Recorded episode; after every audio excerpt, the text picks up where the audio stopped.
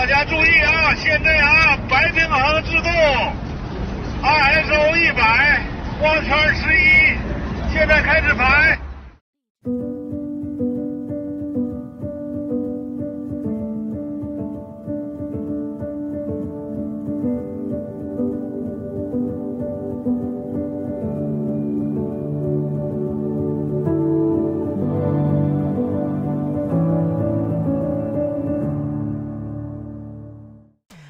好，欢迎收看本期的皇家评测，我是志飞。首先在这里呢，祝大家儿童节快乐。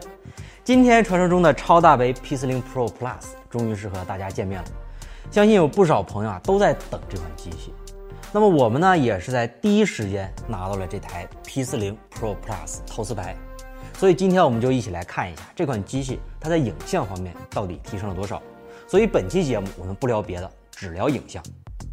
那么我们就直接进入主题。这款 P40 Pro Plus 和 P40 Pro 主要差别就在于它多了一颗三倍的长焦镜头，并且把 Pro 上的那颗五倍潜望换成了一颗十倍的潜望。那么关于这个十倍潜望的原理，就是通过内置棱镜实现五次光路反射，提升百分之一百七十八的光程，从而实现高倍数的光学变焦。这个技术原理啊，相信大家在第一波 P40 Pro 的评测中已经听烂了。那么这个呢，我们就快速略过，主要说一下大家没听过的。其实，在当初了解过它的成像原理后呢，我最担心的点其实就是这颗镜头的进光量的问题。毕竟手机镜头的尺寸有限，光路延长期间折射产生的损耗就会让这个本来并不富裕的家庭雪上加霜。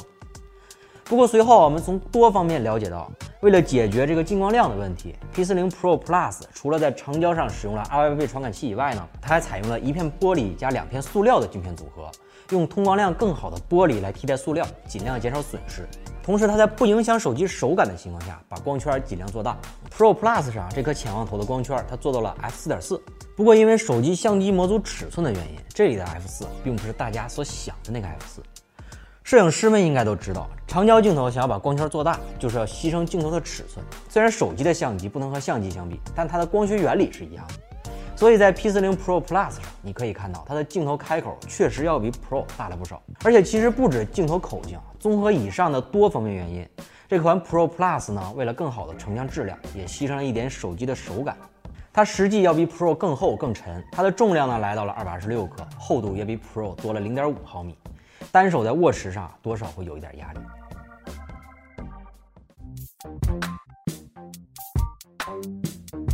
其实我用这台机器有一段时间了，也确实拍了不少照片。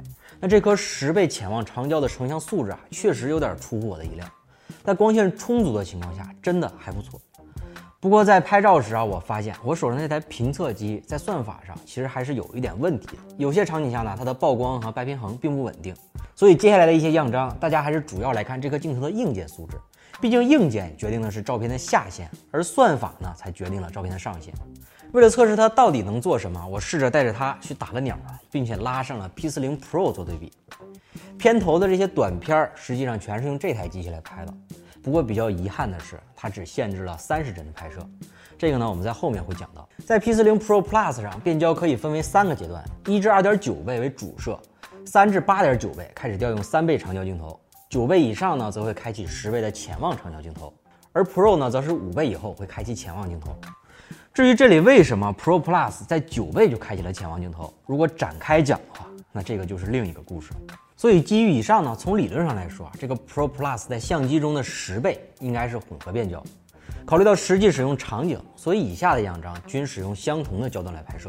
我们直接来看结果，在这几组十倍变焦的样张中，P40 Pro Plus 的画面锐度要更高。放大看照片中央的苍鹭，可以看出二者的明显差别。接着我试着用这个长焦去拍摄飞行中的鸟，其实成片率啊并不算高，但挑出能用的片子呢，最终的效果还是不错的。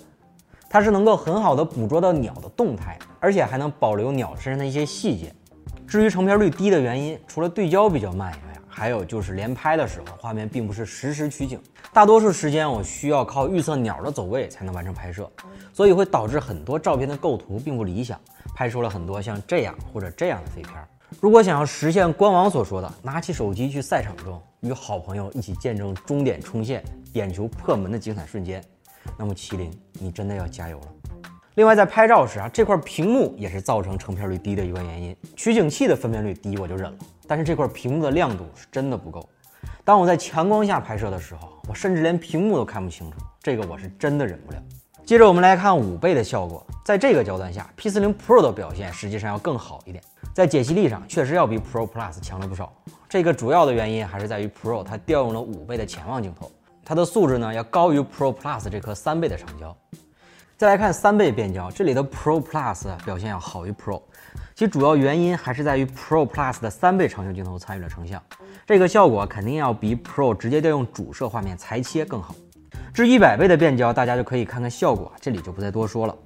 其实 Pro Plus 上这颗长焦镜头的加入，也带来了更好的夜间拍照表现。从样张来看，虽然二者的画面都很干净，但明显 Pro Plus 的画面要更锐，对于高光的控制也会更好。在这组样张中，Pro Plus 已经识别到了月亮，并开启了月亮模式，Pro 则并没有识别。我们手动将曝光拉到最低后进行拍摄，二者的差距呢也非常明显。月亮的清晰度就不再多说了。我们来看画面右侧的窗内，Pro Plus 还可以看到一些细节，而 Pro 已经不太好分辨了。在这组样张中，从华为体验店的文字可以看出二者的明显差别。不过通过这组样张，我想说的是，Pro Plus 的长焦在拍摄灯光的时候会出现比较明显的脱尾现象。这个应该是光路对光所造成的影响，这个希望后续能够通过一些手段来缓解一下，否则在灯光复杂的场景下拍摄会很影响成片。在使用中有一点小问题，我必须要提出来。既然现在变焦已经到了一百倍了，还把它放在屏幕的中下部，这样呢，其实对于单手操作极其不友好。每次拍照我都要体验到虎口撕裂的感觉。其实关于变焦的方案，我个人觉得目前做的比较好的是三星的 S20U，把所有的变焦节点都放在界面上。想要几倍点几倍，一键直达。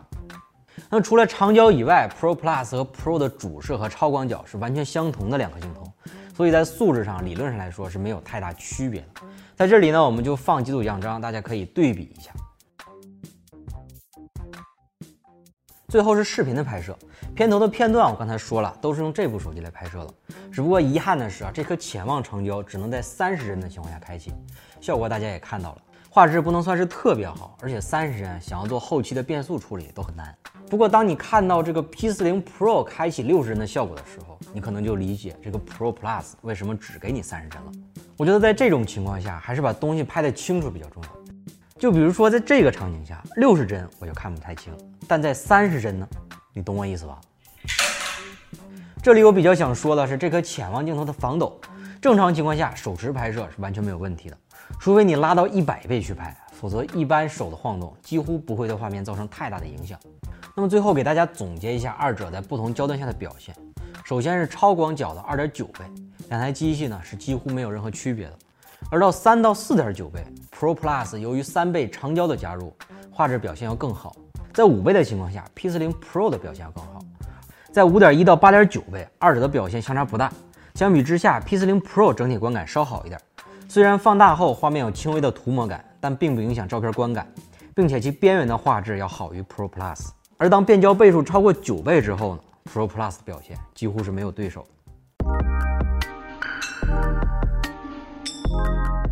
之前有一段时间啊，我特别喜欢用长焦镜头来拍照，一是它所带来的空间压缩感和前景深是一般广角镜头体会不到的；二是长焦镜头在构图时也可以避免到杂乱的环境，专心于拍摄主体身上。